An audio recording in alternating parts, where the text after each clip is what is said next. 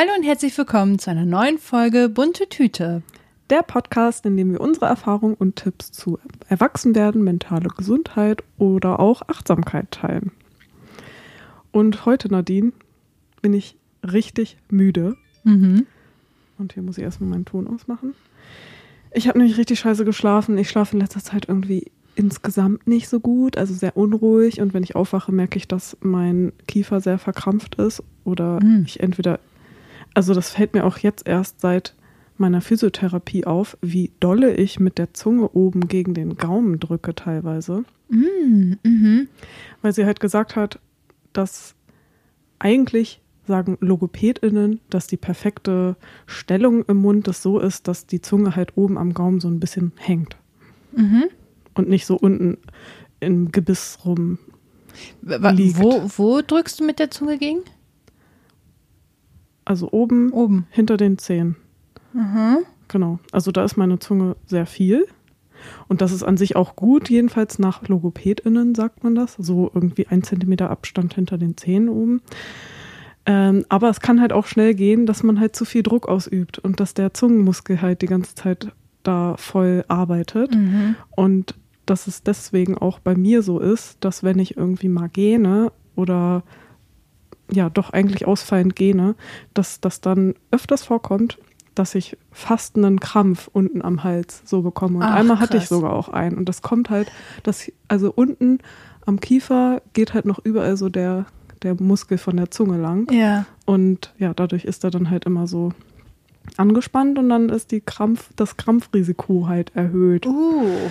Ja, und das habe ich in letzter Zeit viel gemerkt, wenn ich aufgewacht bin. Entweder das oder dass ich halt voll zusammengedrückt habe, die Zähne.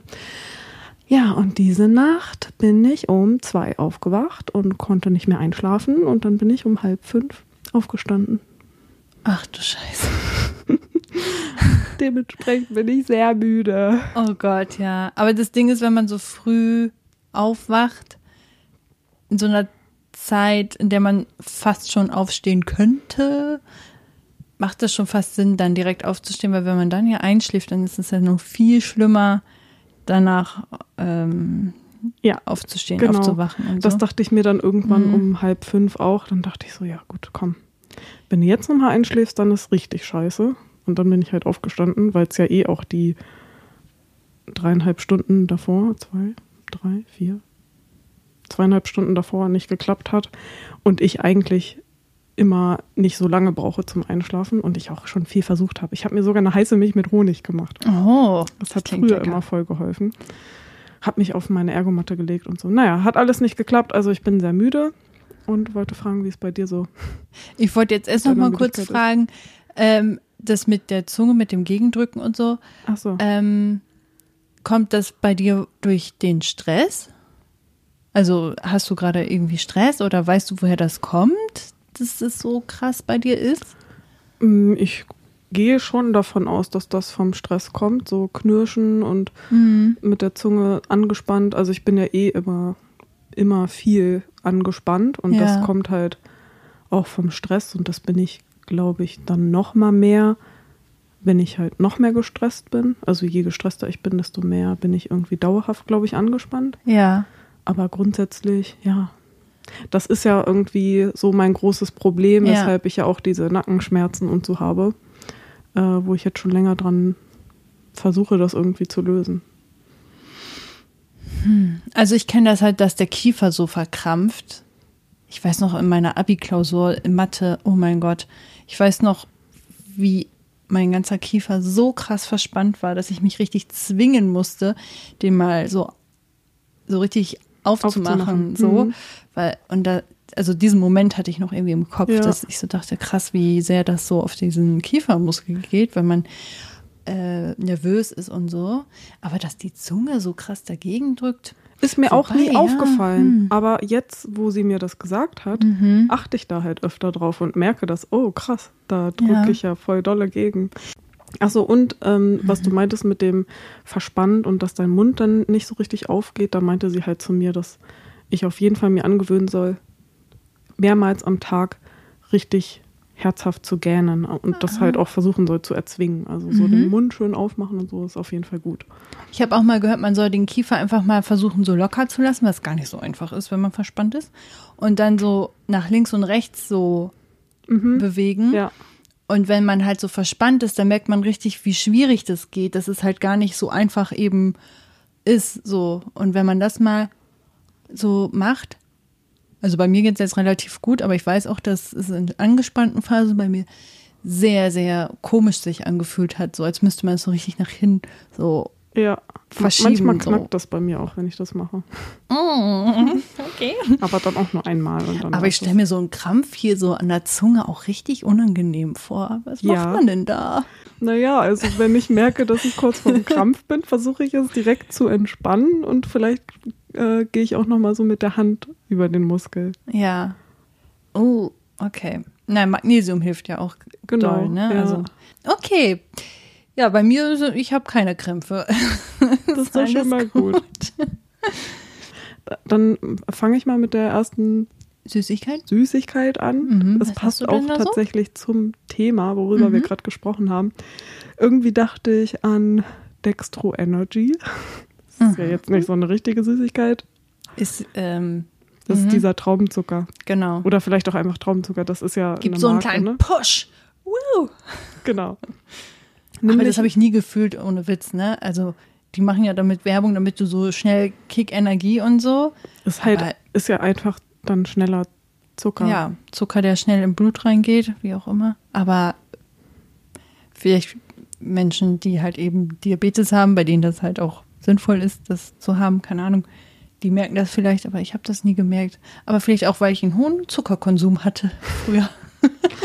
Ich dachte, es schon manchmal gemerkt zu haben. Also wenn man das irgendwie im Auto mit hat und dann unterwegs voll müde ist. Ja gut, aber das vielleicht ist es auch Placebo dann gewesen, keine Ahnung. Aber schon, ich habe das, glaube ich, schon ein paar Mal so Mhm. gemerkt, aber auch nicht stark. Naja, jedenfalls Dextro Energy. Mhm. Es geht nochmal um die Physiotherapie. Ich war, wie gesagt, heute da und habe auch wieder sehr viel gelernt. Ich bin echt richtig froh, dass ich da bin. Ich hatte davon gesprochen, dass ich von einer Freundin mitbekommen habe, dass sie so ein Paleo-Chair, heißt das ja, hat. Das ist so ein großes, rechteckiges Ding. Also sieht irgendwie aus wie so ein längliches Rechteck, was so von der Höhe ungefähr so ist wie so ein Barstuhl. Und da kann man sich dann halt so im Stehen sozusagen so, so mit dem Po dann so, so draufsetzen, aber die Beine sind dann eigentlich noch lang. Also so, so hoch ist das ungefähr vom Sitzen her. Oder wenn man das hinlegt, dann ist es schon so tief, dass die Beine schon so sehr stark angewinkelt sind. Also es ist quasi einfach nur ein Block. Genau. Mhm. Und den kann man halt voll gut mit so einem höhenverstellbaren Tisch nutzen am Schreibtisch. Und je nachdem, welche Seite man da nutzt, also man kann dann auch sich auf jede Seite draufsetzen und es gibt dann da auch noch so ein Meditationssitzkissen wohl zu. Das klingt so ein bisschen wie diese Klötze beim Yoga. Die kann man doch auch immer in jeder Höhe verstellen. Genau, so in groß. So ein groß, in, in Barhocker groß. Okay. Mhm. Ja. Und ich hatte mir dazu dann auch mal ein Video angeguckt und die haben halt gezeigt, dass die sich da irgendwie überlegt haben, okay, wie bewegen sich ähm, Kinder, wie haben die so ihre Sitz- und Liege und was weiß ich für Positionen und haben dann darauf das irgendwie entwickelt, dass man sich so ähnlich auch am Schreibtisch halt hinsetzen kann oder auch mal hinlegen kann, weil man das ja auch so flach hinlegen kann und das dann schon von einer Größe wie so ein wirklich Mini, Mini-Bett ist. Also man kann sich da so ein bisschen drauflegen irgendwie. Und die haben dann auch gesagt, dass man eigentlich dann im Laufe des Tages auf dem Ding, weil man so viele unterschiedliche Sachen da drauf machen kann, so schon seinen Stretch-Workout absolvieren kann während der Arbeitszeit. Und dann hatte ich halt gesagt, so ja, das finde ich eigentlich voll toll und so, aber es kostet halt auch viel Geld, da muss ich dann nochmal gucken. Und dann hatte sie halt gesagt, so ja, sieht sie so ein bisschen kritisch, wenn man dann so sagt, ist viel Geld und muss ich noch gucken, aber man zum Beispiel viel mehr Geld für einen Urlaub ausgibt oder meistens ja zu Hause so, äh, weiß ich nicht, das, für das Sofa gibt man so viel Geld aus und da sitzt man halt nur einen Bruchteil der Zeit drauf, wie halt am Schreibtisch. Oder im Urlaub bist du halt nur eine Woche und am Schreibtisch sitzt du halt das ganze Jahr über. Mhm. Also ich fand es dann auch verständlich, weil es halt einfach in Relation gesehen so eine krass lange Zeit ist, die du ja an deinem Schreibtisch sitzt und wenn man dann halt nicht bereit ist, da mal ein bisschen Geld in die Hand zu nehmen, um da etwas für sich Gesundes hinzutun, also eine gesund, gesunde Sitzmöglichkeit und passender Tisch und so. Ja, einfach, das halt ja auch was mit Prioritäten setzen zu tun Ja, hat. Und ich genau. fand diese Re Relation, die sie mir dann nochmal so vor Augen gehalten hat, dachte ich so, es hat halt irgendwie nochmal einen Reminder gegeben, über den ich noch nicht so richtig nachgedacht habe, der halt eigentlich klar ist, wo ich aber den jetzt nochmal mehr so einen Push bekommen habe, wo ich so dachte, okay, dein Schreibtischstuhl ist halt echt scheiße und wenn man mal für etwas Geld ausgeben kann, dann ja wirklich eigentlich dafür, wenn man so lange am Schreibtisch sitzt. Ich verstehe das komplett, dass man sagt, ja, die Gesundheit ist an erster Stelle und so und dass man da überlegen sollte, aber mh, ist ja auch die Frage, wie, wie schwer die jetzige Situation für dich ist und so. Also da sind ja noch viele andere Faktoren mit drin und ähm, also ich verstehe das auch und ich sehe das auch so, dass man lieber mal Quantität statt Qualität, nee, Qualität statt Quantität. Ähm, ja, und halt auch Prioritäten ne, hat- an die richtige genau. Stelle setzen. Ja, aber ein Urlaub, finde ich, ist halt auch eine Priorität für deine Gesundheit, weil das Auf jeden Fall. Aber das ähm, ist ja an sich eigentlich sogar noch viel mehr eine Priorität für deine Gesundheit. du Weil's meinst halt, der Stuhl, ja, weil, weil das halt etwas ist, was ja den, viel, wo du tagtäglich drauf genau so viele Stunden und so viele Tage im Jahr. Ja, ich verstehe das. Aber, sie hat dann auch ja. gesagt, es gibt halt auch noch so viele andere Möglichkeiten. Man muss ja nicht gleich einen super teuren Stuhl kaufen. Aber das hatte ich halt noch nicht so im Kopf, weil ich da auch gar nicht so drüber nachgedacht habe. Aber sie meinte, man kann mit so vielen verschiedenen Sachen halt seine Sitzposition schon sehr flexibel ändern, ohne jetzt viel Geld auszugeben. Es gibt wohl scheinbar auch so Aufsätze für einen Stuhl, der dann irgendwie so ähnlich ist. Das ist dann so eine Halbkugel. Und dann tust du das auf den Sitz und dann ist das so ähnlich wie wenn du auf einem Gymnastikball sitzt. Ah, ah. Das wusste ich zum Beispiel auch nicht. Oder dass man auch mit verschiedenen Kissen, welche die vielleicht auch so dreieckig sind, habe ich ja auch eins, was dann hinten so hoch geht, dass man ein bisschen besser von der Sitzstellung gestellt ist. Und dass man zwischendurch vielleicht sagt, okay, ich ähm, hocke mich jetzt mal auf einen kleinen Hocker mit den Knien so drauf und so, dass man halt zwischendurch immer mal ganz viel seine Position ändert und halt sagt, okay, jetzt mache ich mal einen Schneidersitz, jetzt sitze ich mal auf der rechten Pobacke, jetzt mal auf der linken Pobacke weil dieses immer in der gleichen Position sein ja eigentlich überhaupt nicht unserer Natur ist. Also eigentlich ist ja unsere Natur, dass wir eigentlich ständig uns bewegen. Und ja, für mich war das einfach nochmal so ein Moment, wo ich so dachte, oh ja, ich muss eigentlich echt, also Priorität auf meinen Schreibtisch setzen, weil mein Stuhl halt wirklich gar nicht geht. Und dann hat sie auch noch ein bisschen weiter geredet und meinte, heutzutage macht man ja auch so viel in so Positionen, die halt für uns angenehm sind, irgendwie im Sitzen, zum Beispiel jetzt, dass das Sofa erhöht ist, dass der Stuhl, äh, die Sitzposition überall erhöht ist, dass du halt ein Bett hast, was erhöht ist und auch schon Küchen, für die man super viel Geld ausgibt, wo die als ergonomisch angepriesen werden und dann der Backofen halt schön in ähm, Körperhöhe ist und Mikrowelle und so weiter, aber am Ende verlierst du dadurch halt eigentlich wieder deine Bewegung, weil du dich ja nicht mehr runterbückst und diese Bewegungen dann halt am Ende versuchst im Fitnessstudio oder so wieder auszugleichen. Und das ist halt, ja, da dachte ich halt so, oh, ja, krass, ey. Man versucht immer so viel mehr echt ja so auf so Höhe zu machen, dass man es, dass es halt für einen irgendwie bequemer ist, weil man zum Beispiel auch sagt, wenn man jetzt saugt, dass diese Haltung, da muss man ja auch sehr drauf aufpassen, ne? weil diese Sa Haltung, wenn man Staubsauger hält, sich so nach vorne beugt und so, da, das kann schnell ungesund werden. Und ich kann mal mir vorstellen, dass viele das deswegen dann halt so erklären, um damit Geld zu machen, aber letzten Endes, ja, verlierst du dadurch halt voll viele. Ist halt die Frage, wie Bewegungen. oft saugst du, ne? Also wie oft gehst du in diese Position rein und so. Also Ja, ich habe das nur jetzt, also ich wollte das als Beispiel setzen zu dem, was man ja auch in der Küche macht. Dass man naja, da ja genau, auch das meine ich ja eben, dass man Genau. halt sagt, dass es ja auch gut ist, dass du mal in diese Position Genau, reingehst. ja. So. Ach so, genau, Und voll. das ähm, so oft saugst du nicht, dass das ungesund werden kann. ja, so. genau. Ja. Ist interessant, auch mit dem Backofen habe ich noch nicht so drüber nachgedacht. Aber wie gesagt, Ja, da macht ich es halt, wie oft kocht man, wie oft äh, musst du dich denn bücken. Also in einer Industrieküche macht es auf jeden Fall Sinn, ähm, das so zu machen, dass es ergonomisch ähm, komfortabel ist. Das stimmt. Und halt zu Hause kann man halt schon mal überlegen, ja, da kann mich, mich vielleicht auch mal bücken. Kommt drauf an, wie oft du schwere ähm, Braten, keine Ahnung was, im Ofen hast, die du oft hochheben musst. Ja, aber vielleicht so, dass das ja dann irgendwie auch so der Reminder oder so das Ding im Kopf ist, dass man vielleicht auch seine Küche so gestalten kann, dass die Teller vielleicht irgendwie weiter unten sind, dass man sich halt auch mal hinbücken muss oder Ja. so. Sie hat dann auch davon gesprochen, dass sie eine Patientin hatte, die gesagt hat, sie kann sich nicht mehr auf den Boden setzen und so und dass sie dann drüber gesprochen haben, wie lange das denn her ist, dass sie das halt auch mal so diese Bewegungen gemacht hat und meint sie so, ah, schon 20, 30 Jahre her und Ja. das ist halt so crazy, weil in anderen Kulturen, die ja auf dem Boden essen, also sich auf den Boden Ja. setzen und essen und die halt bis ins hohe Alter diese Bewegung halt easy machen können. Mhm. Ja, sehr interessant. Voll. Ja, das war für mich echt nochmal so ein, ja, irgendwie, dass ich da nochmal mich mehr mit beschäftige und auch, dass ein, mich hatte auch vor einiger Zeit noch jemand drauf gebracht, dass man ja auch jede Bewegung, wenn du dir dein Aufladekabel vom Sofa hebst oder so, dass du nicht einfach nur so die Bewegung machst, dass du nach vorne gehst, sondern dass du immer mal guckst, okay, wie kann ich mich jetzt Mhm.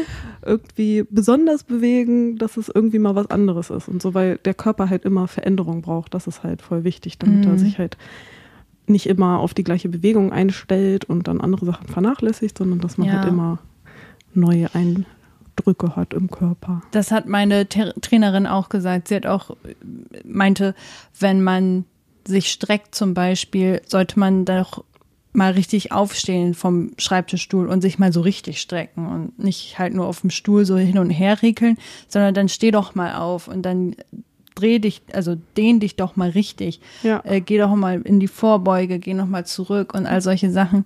Äh, das machen ja viele auch nicht. Mm. Und auch dieses Prioritäten setzen mit Geld. Also ich gebe jetzt mehr Geld jetzt für den Schreibtisch aus und so, weil das halt die hauptsächliche Zeit ist am Tag, wo ich bin halt einfach. Ähm, auch wenn das nicht mein Lieblingsort ist oder so. Das macht halt voll Sinn im Rahmen, aber auch, ich finde, dass man dann auch nicht unbedingt 1000 Euro für einen Tisch ausgeben muss, auch wenn das vielleicht ein toller Hightech-Tisch ist, aber es gibt ja auch höhenverstellbare Tische, die deutlich günstiger sind Ja, und gebraucht und all genau. sowas. Ähm, und äh, was ich noch sagen wollte, was auch viel unterschätzt wird, sind so Sachen wie Bildung, weil in der Schule und im Studium hatten wir schon mal drüber gesprochen, da kriegst du halt Bildung auf dem Silbertablett serviert und musst dafür kaum was bezahlen. Und weiß ich nicht, nimmst du es einfach so hin und später hast du diese Möglichkeit Bist nicht mehr in wahrscheinlich Fortbildung nicht sind. mal dankbar dafür, oft. Ja. hm. Und später musst du auf Fortbildung gehen, die unfassbar viel Geld kosten. Und da ist halt so die Frage, gönne ich mir das jetzt oder ist das jetzt unbedingt notwendig? Und im Endeffekt ist das aber genauso viel, also die Gesundheit wieder auch, ähm, sich fortzubilden und weiterzubilden, auch da. Ich glaube, man nennt- das Humankapital oder so. Ja, stimmt. Mhm. Halt Geld, was man in die eigene Bildung und in das, ähm, ja, Habe ich auch schon mal gehört, glaube ich. auch in Bücher sozusagen, dass man sagt, ich möchte mich auf dem Bereich weiterbilden und Bücher sind unfassbar kostenintensiv, dass man sich die dann trotzdem holt, weil äh, das eben etwas ist für längere Sicht und für die eigene Bildung. Ja. Genau. Okay. Dann haben wir die äh, Süßigkeit doch abgefrühstückt, Ja. oder? Was hattest du denn noch für eine? Du hast keine, ne? Nee, ich habe keine. Ich habe noch, ich glaube, es waren, ich weiß nicht, ob es so gut passt, ähm, Weingummi-Schlümpfe. Mhm. Habe ich mir aufgeschrieben. Wir hatten vor kurzem da schon drüber gesprochen und irgendwie wollte ich da auch noch mal im Podcast drüber sprechen, weil ich auch letztens noch eine Podcast-Folge gehört habe von Jack und Sam, wo Jacko über etwas gesprochen hat, was ich sehr passend dazu fand. Nämlich, dass man, also dass andere Menschen ja eigentlich so gar nicht mitbekommen, wie es einem selbst in wirklich Wirklichkeit geht. Also wie schlecht es Ach einem so. wirklich geht. Mhm.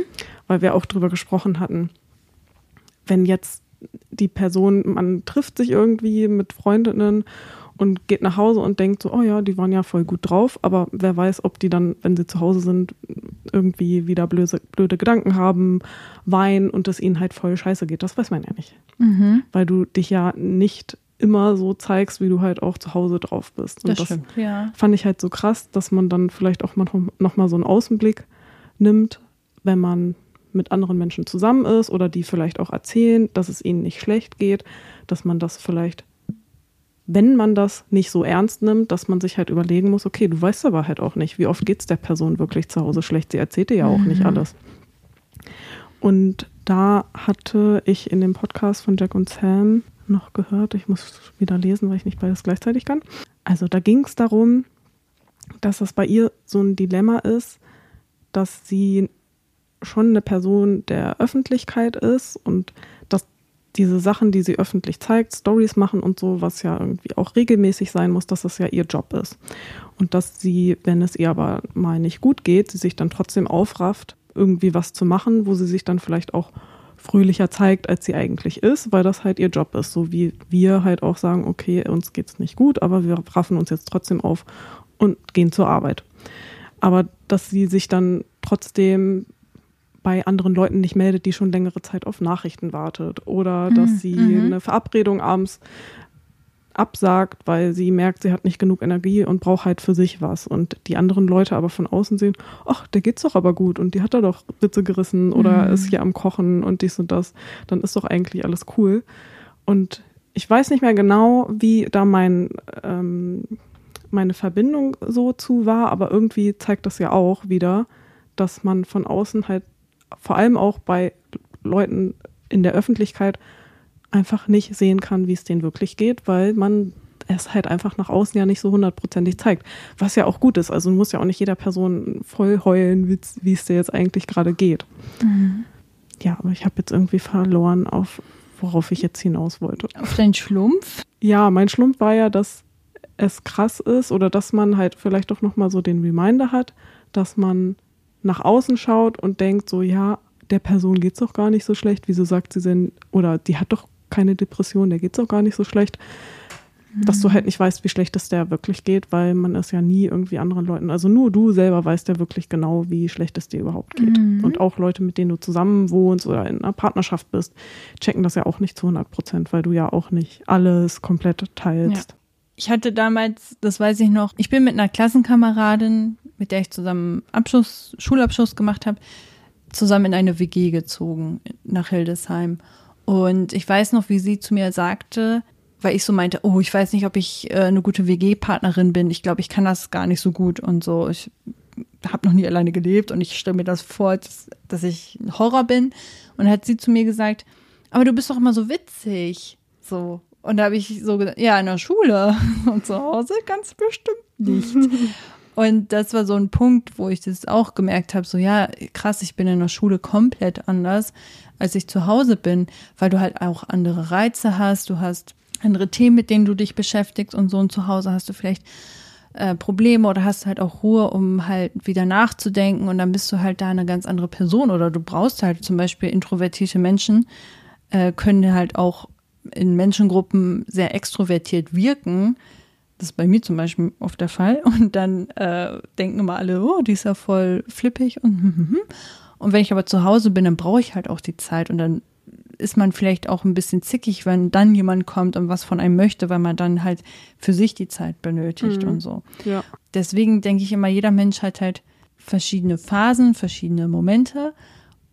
Und zu Hause ist halt immer noch mal ein ganz anderer Ort, so. Und den kann niemand so richtig einsehen. Ja, ich musste da auch gerade dran denken, irgendwie war öfter mal bei mir in der Vergangenheit auch so Thema, hm, dass man sich, ob man immer in allen Situationen man selbst ist oder ob man sich halt verstellt und so und dann eine andere Person ist.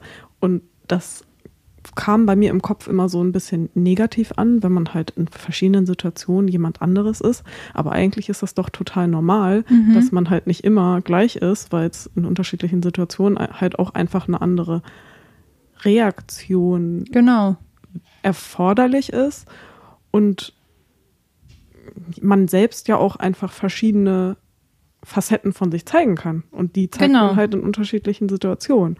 Ja. Deswegen fand ich das irgendwie immer so komisch oder habe mich dann auch irgendwie manchmal schlecht gefühlt, wenn ich dachte so, ja, ich bin, bin ich dann nicht überall ich selbst, aber bin ich Doch. halt, weil ich dann einfach ich selbst, aber Ja. die andere Art Genau, von mir selbst du bist bin. eine andere Facette von dir Ja, so genau. und die zeigst du dann. Ja, und ja, ich kann das voll verstehen, dass wenn man in der Öffentlichkeit und auch ein Stück weit mit seinem Privatleben Geld verdient und gezwungen ist, äh, jetzt präsent zu sein und man dadurch halt häufig oder fast täglich ähm, einen Story-Einblick in Anführungszeichen von sich selbst zu Hause bekommt, dass das schnell so eine Wirkung hat wie, ach, bei der läuft das ja immer perfekt. Und einige sind ja auch sehr bewusst, dass die ja gegensteuern und sagen, ich zeige jetzt auch mal absichtlich Phasen, in denen es mir nicht gut geht, damit die Leute das auch sehen, dass ich auch Ja. nur ein normaler Mensch bin. Und dann kommt wieder der Punkt, ja, aber ich möchte ja dieses Medium als Ablenkung haben und ich möchte mich ja selber von meinem Problem ablenken und jetzt sehe ich da Leute, die jetzt auch noch über ihre Probleme labern und das zieht mich jetzt noch mehr runter und dann bist du so zwischen den Stühlen, so was sollst du jetzt machen? Sollst du jetzt nur noch unterhalten und nur noch das Gute zeigen, damit die Leute, die das als, als Unterhaltungszweck nutzen, ähm, sich unterhalten fühlen oder will ich auch Ehrlichkeit zeigen und dann sehen aber auch Leute mal schlechte Phasen von mir und werden halt eben nicht unterhalten in dem Sinne, das macht jetzt Spaß dazu zu schauen. Ja. So, ne? ähm, Ich finde, kann ich voll jeden- verstehen. Ja, also ich finde, da gibt es auch kein richtig oder falsch. Das muss jede Person für sich selber entscheiden. Und ich kann das auch total verstehen, wenn manche sagen, ich möchte das nicht öffentlich zeigen oder davon erzählen, wenn es mir irgendwie schlecht geht oder so, weil das halt einfach meine Privatsphäre ist. Und dann hat man für sich halt seine privaten Dinge, die man nicht öffentlich preisgeben will, so abgesteckt. Und das finde ich auch voll legitim. Mhm. Aber ja, dadurch denkt man halt bei manchen Personen vielleicht, oh, bei der Person, der geht's ja immer gut, da läuft ja alles rund und so. Mhm. Aber da muss man sich dann wieder vor Augen führen, du weißt nicht, wie schlecht es der Person wirklich geht. Ja, ich finde das so heftig bei vor allem Comedien, so die ja ihren damit Geld verdienen, witzig zu sein, Mhm. so Menschen aufzuheitern oder irgendwie anzuecken oder was auch immer. Und da wirkt das ja ganz oft so, als würde die Person, egal ob sie mal was Ernstes oder so sagt, die macht jetzt gleich einen Witz darüber oder das ist jetzt nicht ernst gemeint oder das ist ja dann, finde ich auch richtig heftig, weil man diesen Personen so irgendwie denkt man so, jetzt kommt noch ein Witz. Weißt du, wie ich meine? Und selbst wenn die was Ernstes erzählen, ist es so, ja, da kommt gleich noch etwas, eine Pointe Ja, oder ich so. weiß, was du meinst. Mhm. Und da denke ich, das ist ja noch viel schwieriger, den Leuten zu sagen, nee, das mache ich aber jetzt mal ernst. Zum Beispiel hat Kurt Krömer ähm, ja ein Buch, glaube ich, sogar richtig geschrieben über seine Depression und über seinen Klinikaufenthalt. Und das ist kein witziges Buch. So, das liest du nicht und lachst dann, sondern Mhm. das ist halt wirklich so ein Einblick, so wie geht es einer Person. Und ich meine auch, dass er darüber gesprochen hat, dass viele Leute das erstmal nicht glauben konnten und so, weil der ist doch immer witzig, der ist doch immer gut drauf. So, wie kann der denn jetzt Depression haben und so? Ja. Und das ist so, das eine hat mit dem anderen überhaupt gar Mhm. nichts zu tun. Im Gegenteil, ganz oft ist es ja auch ein Output, den man dadurch hat, so dass man seine ähm, Traurigkeit oder seine Depression in dem Fall versucht in einer Kunstform zu verarbeiten. So. Ja, und ja, genau. in dem Fall ist es dann irgendeine Comedy und so. Gibt es ja verschiedene KünstlerInnen, bei Mhm. denen das irgendwie so verlaufen ist. Ja, Mhm. Zum Beispiel habe ich gestern noch ein Interview mit Caspar gesehen und bei dem denke ich auch mal bei den Texten, oh mein Gott, ist das heftig, ist das heftig. Weil der singt ja wirklich über sehr dunkle Themen, Zeiten. Der verschönigt das auch nicht. Nee, und das ist eiskalt und trotzdem ist es eine unfassbar gute Musik. Das ist ja auch so ein Grad, den du da hast, ne? Also wo Menschen noch mitsingen können oder das fühlen können und das trotzdem noch gut finden, obwohl das einfach ein richtig harter Text ist Mhm. oder so, ne? Ja, manche, manche Texte waren mir auch echt zu hart. Ja. das ist halt auch seine Kunst so. Er hat das dann auch im Interview erzählt, so dass er halt natürlich dun also dunkle Phasen hatte und wie er halt auch schreibt, dass er sagt, witzigerweise dann, wenn es ihm richtig schlecht geht, dann schreibt er eher die leichteren Parts oder so.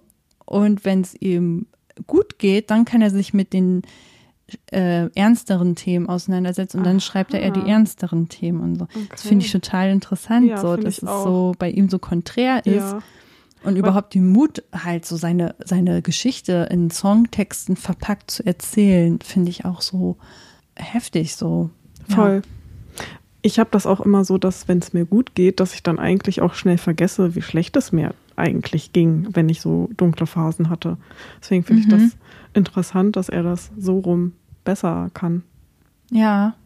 Ja, man verdrängt viel dann, ne? Ja, keine Ahnung, ist halt ja auch voll subjektiv, individuell, wie, wie jeder damit umgeht, aber es ist halt, wenn man den so auf der Bühne sieht oder dann in dem Fall in dem Interview, dann würde man ja auch nicht denken, dass er das wirklich alles so erlebt hat und als wenn da alle Themen so krass passiert, aber da hat er auch gesagt, ja, ja, die Geschichte, das ist wirklich so passiert, das habe ich so aufgeschrieben und so. Okay, krass, heftig. Ja, aber andererseits so detailliert und so wie er das schreibt, denke habe ich schon oft gedacht, dass er das irgendwie selbst, mindestens selbst, also oder mindestens im Umfeld erlebt haben muss von anderen ja. Leuten, weil man das sonst, glaube ich, nicht Dieses, so gut rüberbringen genau, kann. Genau, das denke ich auch ja. immer. Eben, und daraus eben, man sagt ja auch mal so, du musst die schlimmen Phasen im Leben erleben, damit du dann später die guten Phasen erschaffen kannst so oder daraus ziehen kannst. Ja. Und es ist ja auch, man kann ja auch so sagen, wenn ich schon diesen Kack miterleben musste, dann, dann, da dann möchte ich das bitte rausziehen. Genau, dann ja. möchte ich da jetzt auch mal was Positives draus haben. Ja. Genau. Ja. Voll. Und deswegen ja.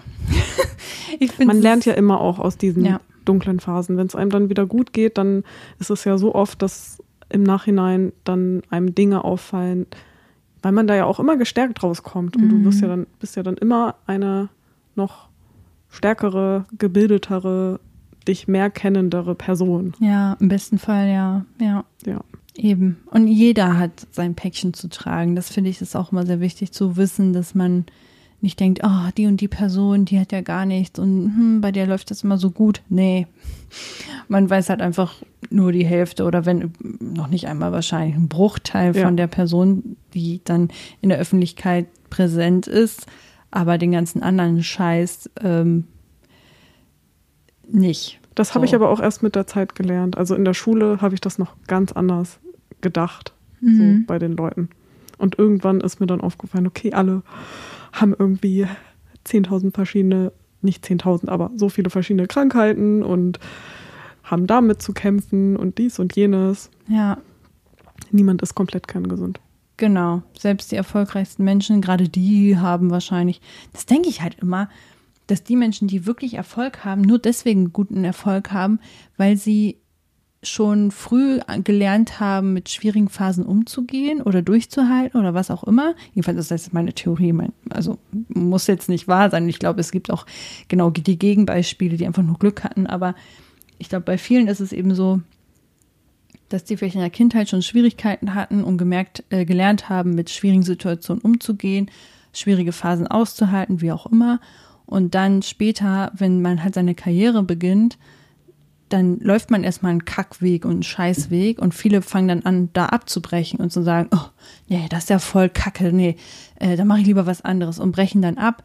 Und die Menschen, die aber schon in der Kindheit gelernt haben, mit schwierigen Phasen umzugehen, sind dann wahrscheinlich eher die Leute, die in diesen Phasen dann auch sagen, ja, das ziehe ich jetzt auch noch durch und das kriege ich jetzt auch noch hin. Und die haben halt dann diesen Biss, weil sie den halt schon früher hm. gelernt haben und dann mhm. ziehen sie das durch.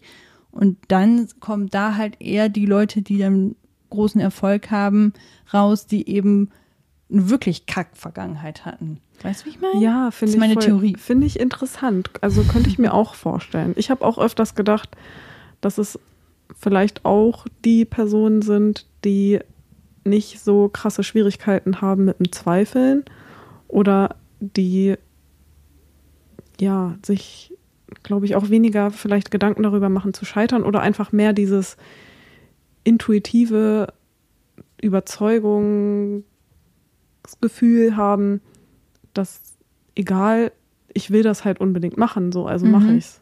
Genau.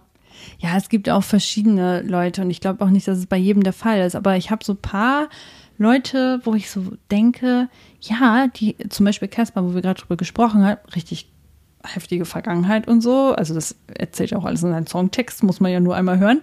Äh, und dann denkst du dir, krass, dass der das alles so erlebt hat. Aber dann hat er halt auch einen richtigen langen Weg mit der Musik gehabt und ich glaube, da hatten schon viele, viel früher abgebrochen. Ja, der hat sich da, glaube ich ich, auch denke- durchgekämpft, bis er Ja. dahin gekommen ist, wo er Und das jetzt sind so Sachen, das muss dann irgendwie wahrscheinlich auch raus, kann ich mir vorstellen, dass man halt generell einfach Dinge dann in seiner Kunstform einfach verarbeitet, weil das einem liegt und bei ihm ist, sind das halt Texte zu schreiben oder so. Weiß ich nicht, aber gehe ich jetzt mal davon aus und dann denkt man so, ja, ich würde es ja eh machen und dann mache ich jetzt auch einfach weiter, egal Ja. wie viele zuhören oder so, weiß ich nicht, aber Jetzt noch ein vorstellen. letzter Gedanke. ja. In der, äh, also in einer der letzten Folgen bei Two Strangers ging es ja um Hobbys. Mhm. Und da hatte Alicia da davon gesprochen, dass es, dass man so sagt, es gibt den Scanner und den Tauchertyp. Das Oh ja, kannte ich vorher auch schon. ja. Und da musste ich gerade auch dran denken, dass es halt auch sein kann, dass da auch einige Leute drunter sind, die wahrscheinlich diese Taucher sind. Ja. Weil die Scanner halt einfach so viele verschiedene Sachen haben und dann so viele Sachen machen wollen und ja, sich nicht für etwas entscheiden können, wo sie jetzt so tief reintauchen, dass sie vielleicht bei dem bleiben oder dass es dann halt so diese Ja. Passion ist, weil ich musste bei Casper halt gerade dran denken, der hat sich vielleicht da so lange durchgekämpft, aber es ist halt so sein Ding gewesen, er konnte einfach nichts anderes machen, er musste halt einfach dabei bleiben und ich Ja. glaube, das ist für Scanner vielleicht wesentlich schwerer, Mhm. das dann so lange durchzuziehen.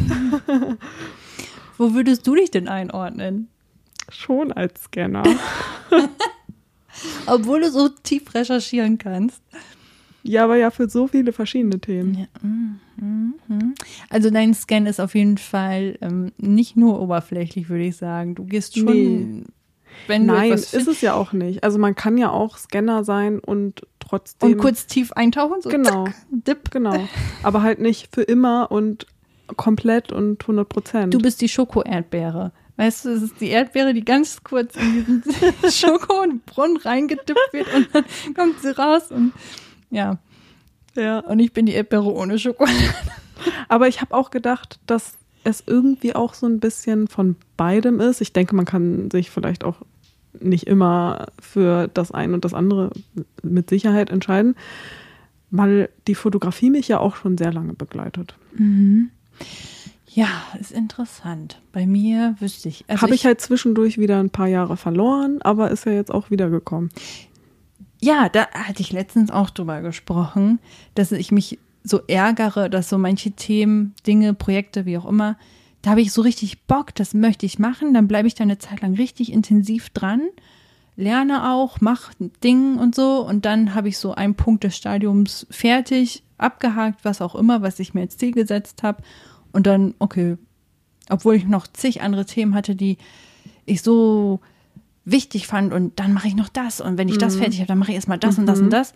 Und auf einmal ist es so weg, so diese dieser Biss, dieser Ja. dieser dieses Feuer, dass man so denkt, oh, nee, habe ich jetzt gerade gar keine Lust. Und dann liegt es so rum und das nervt mich an mir, dass ich dann nicht so weitermachen kann. Und da hat dann in der Gruppentherapie auch eine gesagt, ja, aber ich denke immer, das kommt dann schon wieder, wenn das ähm, etwas ist, was man wirklich möchte. Und wenn es nicht ist, dann hat man zumindest seine Zeit nicht mit etwas verplempert. So. Genau, und du hast es halt ausprobiert. Das ist auch nicht Ja. schlimm. Also ich kenne auch oft von anderen Leuten, die einen dann irgendwie so negativ vielleicht anmeckern oder so, die dann sagen, ja, musst dir doch jetzt nicht gleich noch dies und jenes kaufen, du ziehst das doch eh nicht durch. Aber wenn man sich dann zum Beispiel ein Instrument anfangen will und sich das dann halt gar nicht erst kauft, ist es doch halt auch blöd. Und für die Ja. Zeit, die du das dann gemacht hast, war es doch schön. Also es ist ja auch schön, Hm. Abwechslung zu haben, weil du dadurch ja auch deinen Kopf trainierst und halt einfach viele verschiedene Sachen ausprobierst, im Gegensatz zu anderen, die vielleicht immer nur bei dem einen bleiben. Mhm.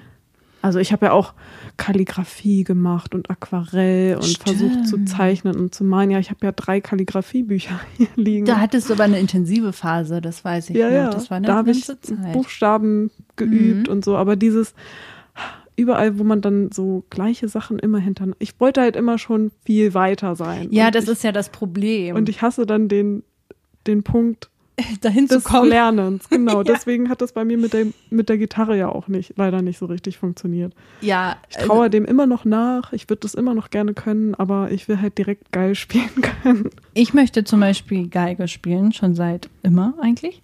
Und weil es halt kostenintensiv war und so bla bla, habe ich irgendwie nie die Möglichkeit dazu gehabt. Und jetzt hatte ich vor einiger Zeit eine Möglichkeit, eine Chance gehabt, wo ich es relativ günstig hätte zumindest mal pr- ausprobieren können.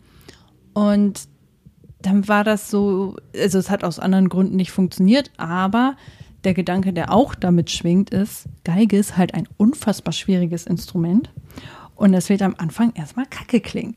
Wie, wie begeistert werde ich sein, diese Phase durchzustehen, bis es irgendwann mal so vorzeigbar, wie auch immer, klingen könnte, dass ich dann auch denke, ah, cool, jetzt kann ich das Lied ja schon mal Ja. spielen und so.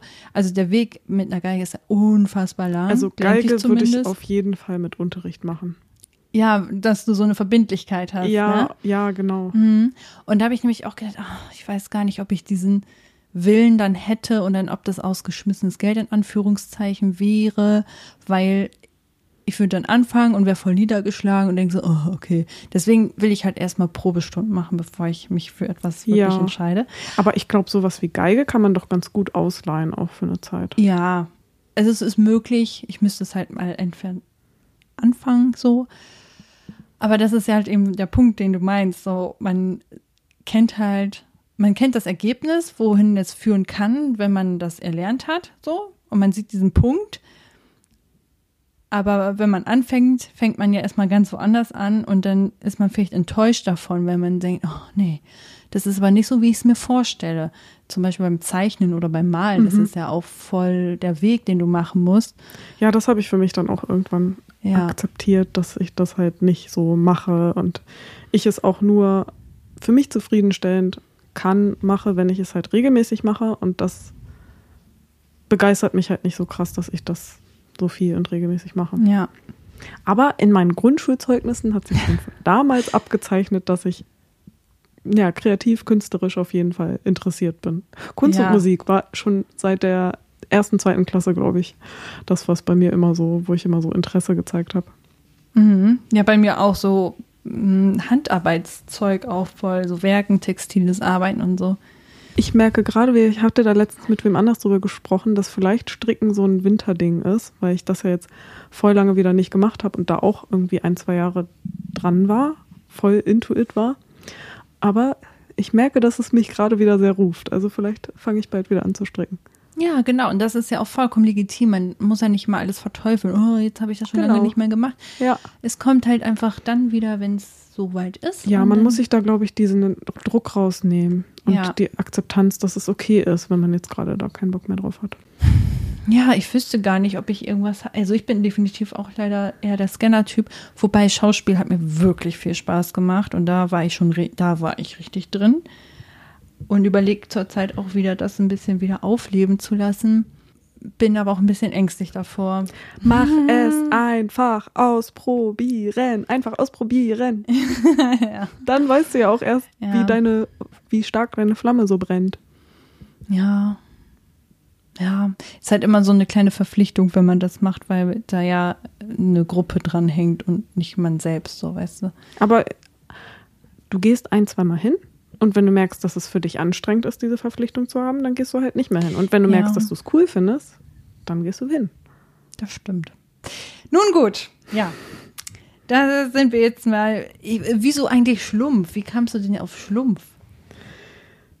Ich weiß auch nicht. Irgendwie fand ich die Konsistenz davon passend und irgendwie glaube ich auch die Farbe. Ich habe damit so ein bisschen was Melancholisches, Trauriges verbunden, aber auch ein bisschen positiv. Ich weiß nicht. Irgendwie waren meine Feelings, Schlumpf. ja. Okay, cool. Gut.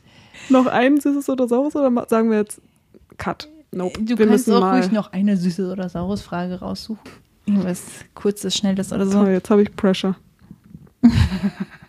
Punkte oder Streifen? Punkte. Hast du nicht voll viele gestreifte Sachen auch? Ich habe jetzt aber nicht an Klamotten gedacht. einfach nur so, ich habe mir Punkte vorgestellt und Streifen und dachte so, Punkte sind süß. ah ja, okay. Mhm. Ja, dann ging das schnell. Bei mir ist es auch Punkte. es gibt eine Freundin, das finde ich voll süß. Wenn man, sobald man zum Beispiel gepunktete Socken oder irgendwas gepunktetes, fand sie es direkt toll. Das war immer so richtig süß. Und ein Lehrer, ich hatte früher einen Lehrer in der in, äh, Gestaltungsabitur, mit denen hatten wir so, ich weiß gar nicht, wie Grundlehre malen oder so.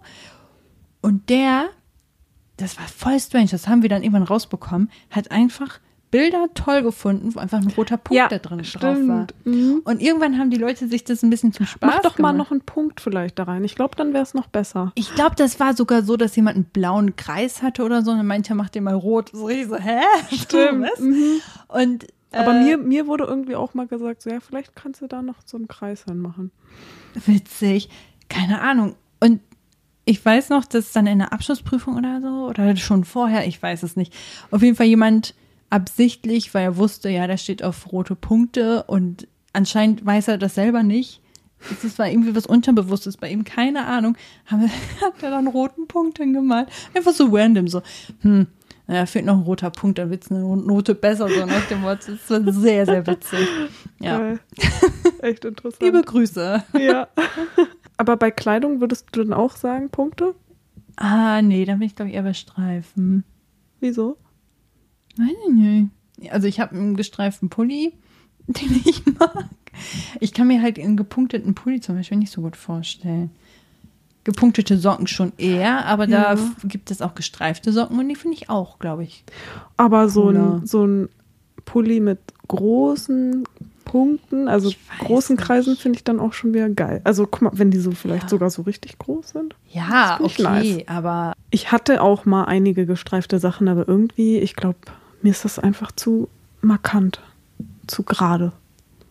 ja. glaub, das find es ich gibt zum Beispiel Punkten gut. Notizbücher mit Punkte, mit Punkten, so Bullet Journal mäßig zum Beispiel. Oder auch gestreift. Und dann denke ich auch immer, das Gepunktete finde ich viel schöner, weil es so ganz dezent und unauffällig Voll. ist. Ich Und finde, du kannst auch gerade schreiben und es fällt aber nicht auf und gleichzeitig kannst du aber noch Kästchen malen und was auch immer. Ich finde es auch viel angenehmer. Also ich Mhm. finde gepunktetes Papier auch am geilsten. Ich suche immer bei Notizblöcken auch entweder gepunktet oder blanko, ja, weil ich auf Linien oder kariert oder so, da kann ich gar nicht drauf schreiben. nee, furchtbar. Und damit muss man immer sich mit in der Schule mit rumschlagen. Also unterm Strich sind wir alle bei Punkten. Wir beide, nicht alle. Scheinbar. Okay.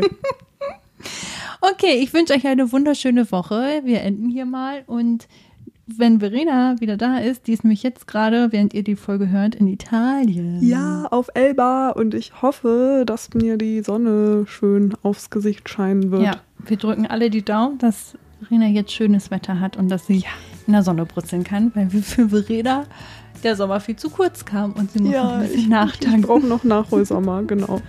Gut, dann bis nächste Woche. Ich wünsche euch eine schöne Zeit. Bis dahin, fühlt euch gedrückt. Bis dann. Ciao. Tschüss.